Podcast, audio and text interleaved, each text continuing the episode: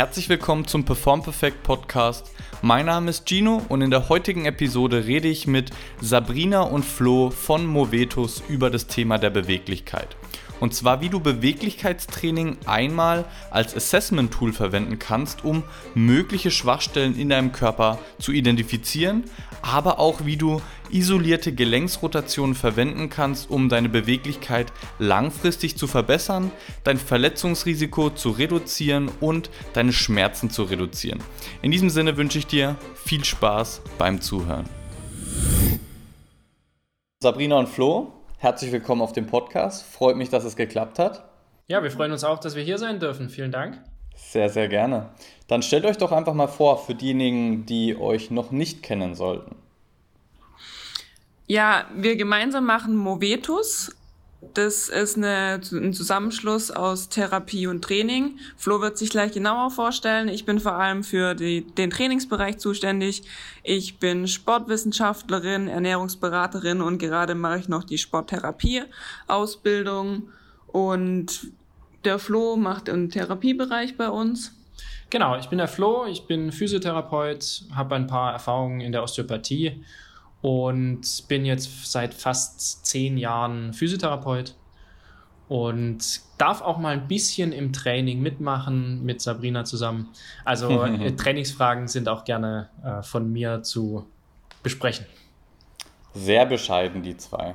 Also sie haben schon ein enormes Wissen, muss man sagen, aber das wird jetzt gleich in der Episode auch nochmal ähm, ganz klar werden. Was ich sehr cool finde, dass ihr halt ein ganzheitliches Konzept mitbringt. Also keine Scheuklappen habt und dann nur den Therapiebereich seht, sondern euer gemeinsames Wissen äh, bringt er halt ein sehr ganzheitliches Konzept in die Therapie rein. Der Mensch wird ganzheitlich betrachtet und das ist das Wichtigste überhaupt meiner Ansicht nach. Ja, ich denke, es ist die einzige Möglichkeit, um dem Mensch wirklich langfristig zu helfen. Ja. Also dieses oberflächliche Gekratze an irgendwelchen Symptomen rum, das hat noch niemand jemand oder hat noch niemanden weitergebracht. Mhm. Deswegen muss man tiefer graben und mit unseren Bereichen haben wir ziemlich alles abdecken können, um dem Menschen nachhaltig zu helfen. Und das war auch unser Gedanke bei dem, bei der Gründung oder bei der Entwicklung von unserem, von unserer Einrichtung. Aber Flo, du hast einen äh, guten Aspekt angesprochen, nämlich die ursachenorientierte Therapie. Also dass man nicht an Symptomen reinarbeitet, sondern tatsächlich probiert, die Ursache für die Problematik zu finden. Und dadurch, dass ihr beide ja sehr viel im FRC-Konzept äh, Erfahrung gesammelt habt schon, ähm, würde ich gerne mit euch über das Thema der Beweglichkeit sprechen, wie man langfristig die Beweglichkeit verbessern kann, um dadurch auch bestenfalls gesünder äh, durch sein Leben zu gehen und verletzungsfreier durch die Karriere zu gehen. Vielleicht für diejenigen, die es noch nicht so genau wissen, könnt ihr mal den Hintergrund zu FRC und den Cars, habe ich schon super oft zwar erwähnt, aber einfach nochmal aus eurer Sichtweise erklären? Also es ist ein System von Dr. Andreo Spina entwickelt. Das System nennt sich eigentlich FRS, weil es mhm. verschiedene Unterpunkte hat. Es ist ein Trainingssystem, das ist dieses FRC. Es ist ein Behandlungssystem, das nennt sich FR. Und dann gibt es noch ein Untersuchungssystem, was ebenfalls sehr interessant ist, das ist FRA. FRA mhm. ist, steht, da steht das A für Assessment, also für Untersuchung. Mhm. Ähm, worin wir uns jetzt äh, in diesem System in erster Linie zurechtgefunden haben, war der FRC-Bereich, also der Trainingsbereich. Wir benutzen aber auch die sogenannten CARS, wie du sie genannt hast, die mhm. kontrollierten Gelenksrotationen benutzen wir auch, um Patienten oder Klienten zu untersuchen. Mhm. Das heißt, die führen eine Gelenksrotation aus von einem Gelenk und wir beobachten diese Bewegung und können daraus schon eine Idee gewinnen, woran es scheitern könnte, dass ja. derjenige ein Problem hat mit der Bewegung oder Schmerzen. Mhm. Und das, das elementar System, Wichtige ist ja, ja äh, Entschuldigung, wolltest du noch was dazu sagen? Genau. Äh, das System an sich ist ausgelegt darauf, dass man nicht nur Bewegungserweiterung erreicht, sondern dass man auch Kontrolle über seine Bewegungserweiterung erlangt. Das heißt, man ist nicht fertig mit äh, einer Dehnungsposition, sondern man kräftigt diese Dehnungsposition insofern, dass man später diese Beweglichkeit auch zur Verfügung hat in seinem Sport oder in seinem Alltag. Thema Mobility Training. Genau, exakt. Sehr gut. Und ähm, was ich gerade noch hervorheben wollte, das Wichtige daran ist ja, dass man die Gelenksrotation isoliert ausführt. Das ist so ein ganz wichtiger Punkt, weil wenn du jetzt ähm, eine Rotation vom Schultergelenk machst und dabei extrem viel Beweglichkeit aus der Brustwirbelsäule holst, dann gibt es natürlich keine klare Auskunft darüber, wie der aktuelle, äh, wie die aktuelle Lage deiner Schulter aussieht. Das ist ganz klar. Exakt, da gibt es verschiedene, verschiedene Level, die man durchlaufen kann. Äh, das erste Level wären normale Rotation, indem man dem Patienten eben sagt, er soll sich so wenig wie möglich bewegen und nur aus diesem einen Gelenk bewegen. Die weiteren Level sind dazu da, um die Ausweichbewegungen eben herauszunehmen und dann sehr speziell auf das Gelenk einzugehen, genau. Mhm. Das wäre doch einfach mal ganz cool, wenn wir so, eine, so ein Beispiel, so eine Beispielsequenz durchgehen könnten. Wenn wir jetzt gerade schon mal die Schulter angesprochen haben, da gibt es ja viele standardmäßige Probleme, die dort auftreten. Ähm, würde ich einfach mal euch überlassen, da so ein Beispiel rauszunehmen und wie ihr dann an dieses ganze Thema rangeht. Also es fängt vermutlich mit dem Assessment an, wie du es gerade schon angesprochen hast, Flo. Und wie würdet ihr da exemplarisch weiter vorgehen? Also im Normalfall schildert der Patient äh, seine Problematiken verbal. Das heißt, wir unterhalten uns als erstes. Ähm, äh, er schildert, wann er Probleme hat und und und, also macht eine klassische Anamnese. Mhm. Anschließend kommt es zu dieser, wie wir es vorhin gesagt haben, zu dieser Untersuchung. Das heißt, der Patient führt eine Bewegung aus und diese Bewegung gucken wir uns an. Ähm, bei der Bewegung ist es so, je nachdem, wie er sie ausführt, welche Ausweichbewegungen er hat oder ob er einen Schmerz meldet, können wir wiederum daraus schließen, wo könnten seine Probleme liegen. Mhm. Das heißt, wir haben eine Idee, allein dadurch, dass wir ihn bewegen sehen. Ja. Anschließend geht es auf die Bank. Das heißt, anschließend kommt eine physiotherapeutische Untersuchung von mir. Ja. Das bedeutet, ich teste Kraft, ich teste Empfindlichkeit, ich, äh, ich teste Beweglichkeit, ich teste Kapselbeweglichkeit, ich teste und Kraft so und bla bla bla. Was ist da, was man eben als Physiotherapeut alles testen kann. Mhm. Und anschließend entscheiden wir, was macht am meisten Sinn. Braucht er physiotherapeutische Behandlung mhm. oder reicht es aus, in Anführungsstrichen, dass er trainiert? Ja. Und dementsprechend wird der Weg eingeschlagen. Okay. Also ihr trennt diese Bereiche gezielt voneinander, dass beispielsweise Sabrina dann den Trainingsteil übernimmt, nachdem du das Assessment gemacht hast und ihr sagst hier ganz klar, äh, durch Übung kann man die Problematik bei ihm hinbekommen? Oder wie kann ich mir das bei euch vorstellen? Also den Fall, den du gerade beschrieben hast, den gibt es schon auch. Ähm, wenn der Patient jetzt aber erstmal physiotherapeutische Beratung braucht, dann ist er bei Flo über diverse Termine in Behandlung und dann könnte ein Anschlusstraining folgen. Und dieses mhm. Anschlusstraining, dann übergibt er mir quasi den Patienten. Ja. Und dann könnte es sein, dass er zu mir sagt, ähm, dass sie zwar an der Innenrotation der Schulter gearbeitet haben, dass ich ihm aber noch sogenannte Pails and Rails, wenn wir jetzt mhm. bei FRC bleiben, ähm, mhm. mit an die Hand gebe, die er dann für sich zu Hause machen soll. Ja. Okay. Und wenn wir jetzt nochmal dazu zurückkommen, zu der Schulterproblematik, weil das ja eins der drei Gelenke ist, die am häufigsten betroffen sind bei Trainierenden, insbesondere Tennisspieler, Volleyballspieler, Handballer, aber auch äh, Kraftsportler. Ich meine, beim Reißen, Ausstoßen und so weiter sind ja schon enorme Kräfte, die da auf die Schulter wirken. Ähm, wollen wir da einfach mal ein Beispiel nehmen, verbesser oder schmerzhafte Innenrotation und mhm. wie ihr da zum Beispiel vorgehen könntet durch dieses FRC-Konzept, damit die Zuhörer einfach mal eine Idee davon bekommen, wie sinnvoll dieses System auch sein kann. Mhm. Also Beispiel schmerzhafte Innenrotation bedeutet, auf welcher oder wo ist die Schmerzlokalisation? Wo sitzt der Schmerz? Das muss als erstes rausgeklärt werden. Mhm. Wenn ich das rausgefunden habe, kann ich interpretieren. Das heißt, bei dem, bei dem System, bei dem FRC-System oder FRS-System ist es so, da gibt es, man unterscheidet zwischen zwei Schmerzen.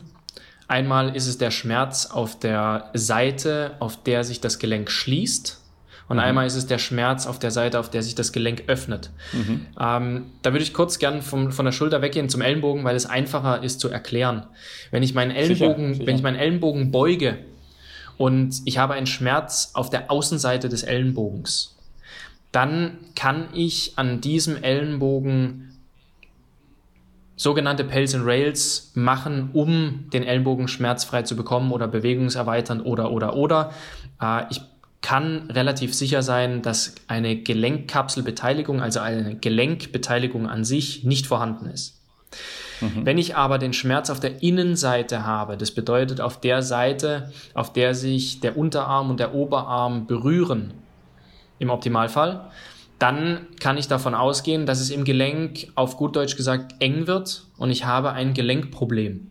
Mhm. Da muss ich physiotherapeutisch sehr viel genauer rangehen und eventuell manualtherapeutisch etwas beheben oder bearbeiten oder oder oder. Also ich muss sehr viel genauer das Gelenk untersuchen, wie wenn ich einen Schmerzdehnungsreiz, was alles das gleiche ist, auf der gegenüberliegenden Seite habe. Ja. Ähm, vielleicht jetzt auch nochmal zur Erläuterung. Hm, Berühren der Oberarm- und Unterarmknochen bei Beugung und so weiter, wie kann man sich das vorstellen? Äh, ganz einfach gesehen, also wir gehen jetzt davon aus, der Schmerz wird ausgelöst dadurch, dass die beiden, dass es zu eng wird im Gelenk. Mhm.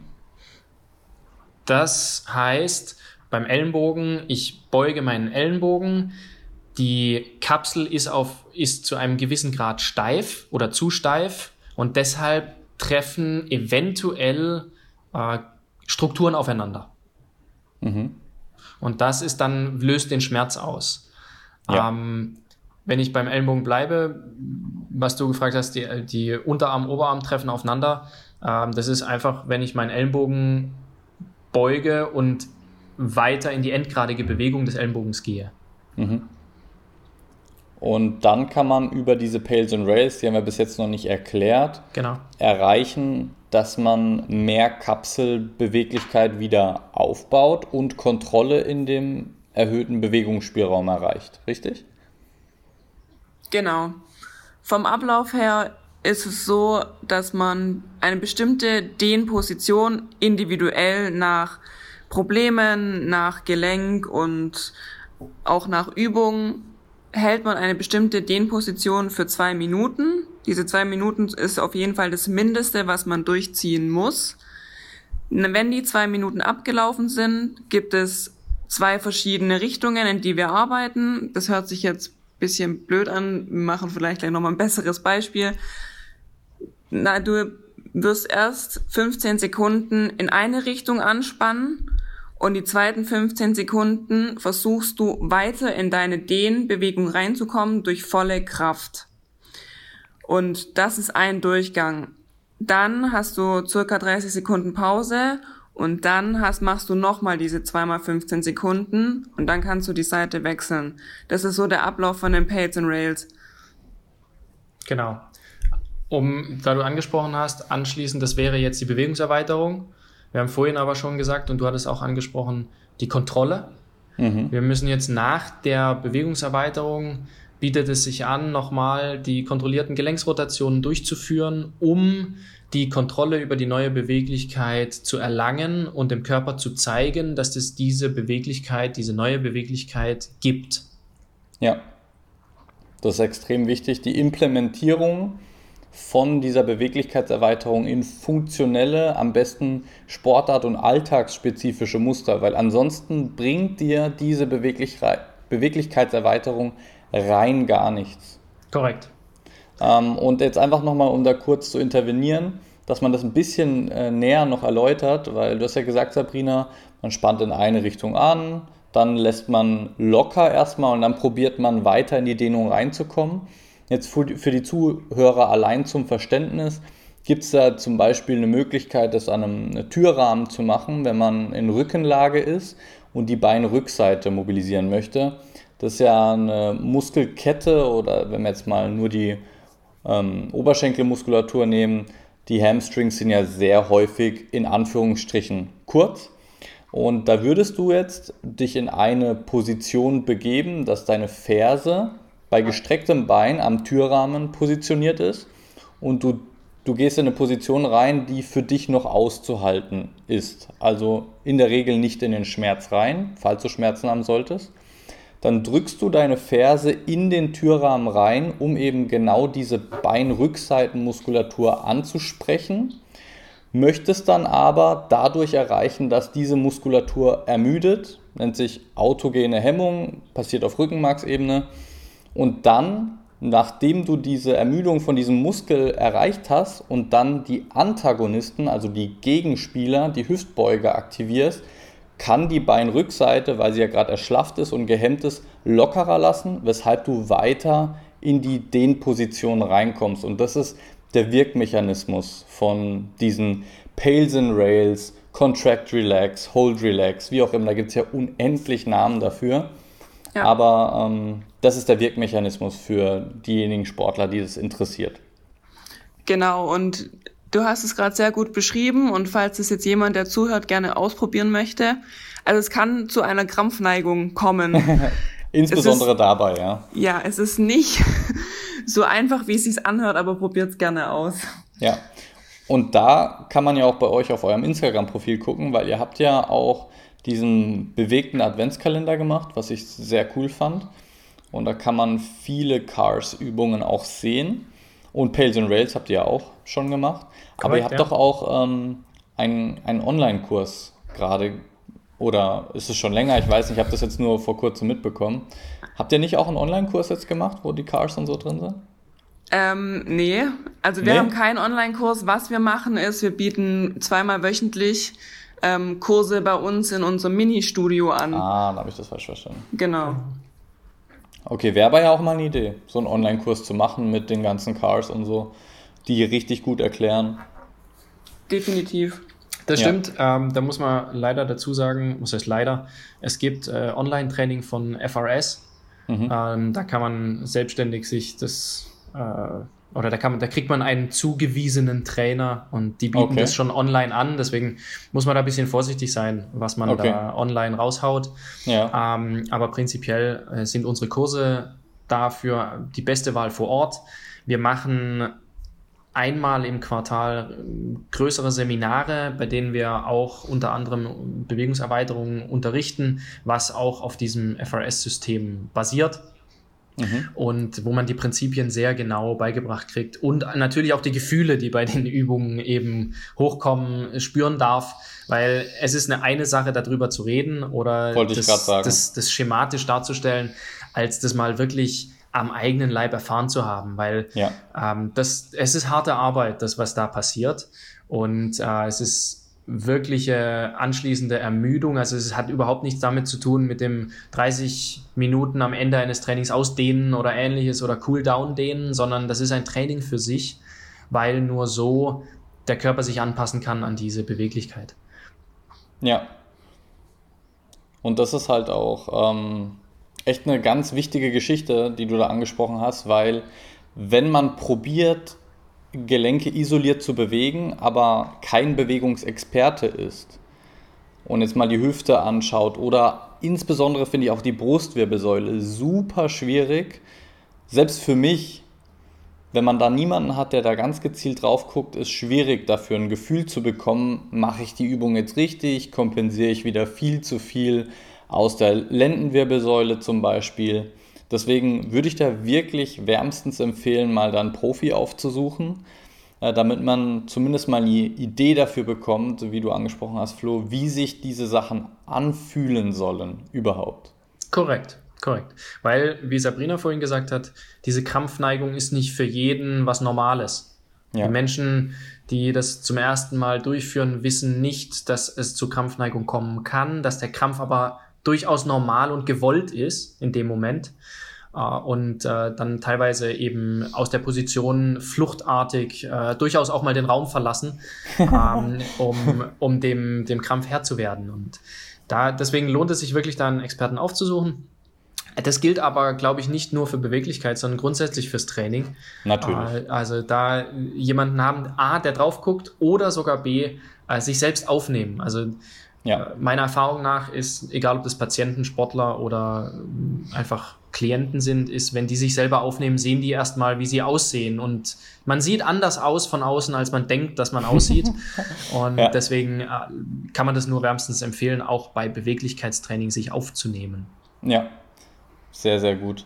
Ähm, ich mache zum Abschluss von den Episoden sehr gerne mal noch so ähm, einen kurzen Abschnitt, wo ich die ähm, Mitpodcaster frage, was jetzt in diesem Fall zum Beispiel drei Tipps wären, die ihr Sportler oder Sportlerinnen geben würdet, wenn es ums Thema des Beweglichkeitstrainings geht.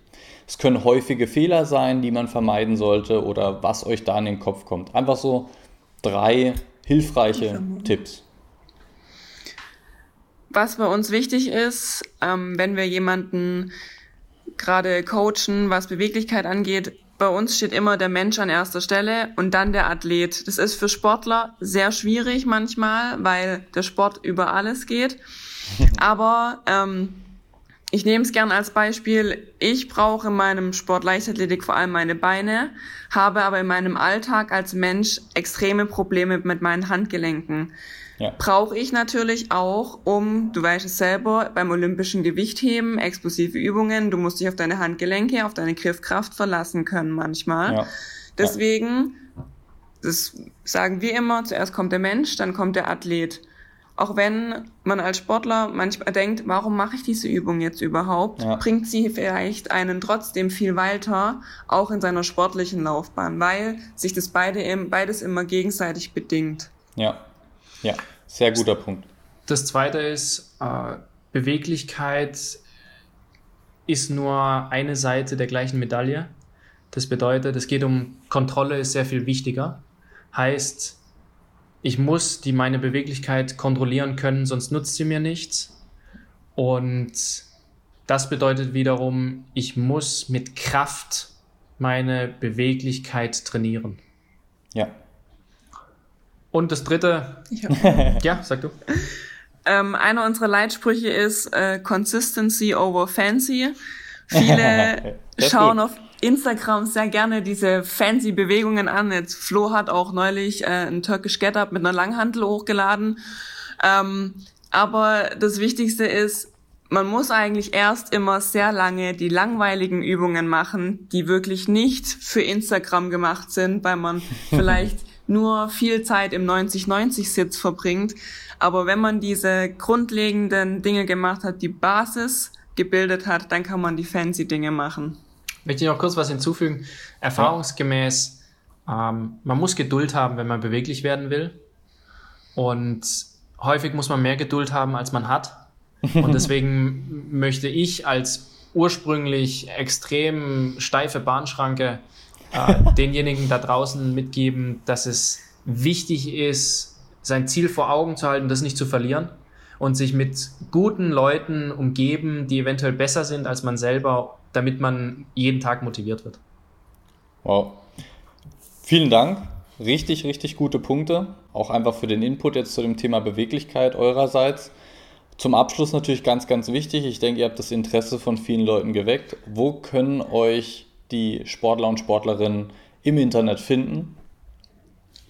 Wir haben eine Homepage, die heißt www.movetus.net. Ich denke, du wirst unser Instagram-Account auch verlinken. Selbstverständlich. Du, genau. Da können die Leute sich melden. Am einfachsten ist es, wenn man uns einfach eine Mail schreibt über kontakt.movetus.net. Mhm. Kontakt Deutsch oder genau. Kontakt? Okay. Kontakt Deutsch. Okay.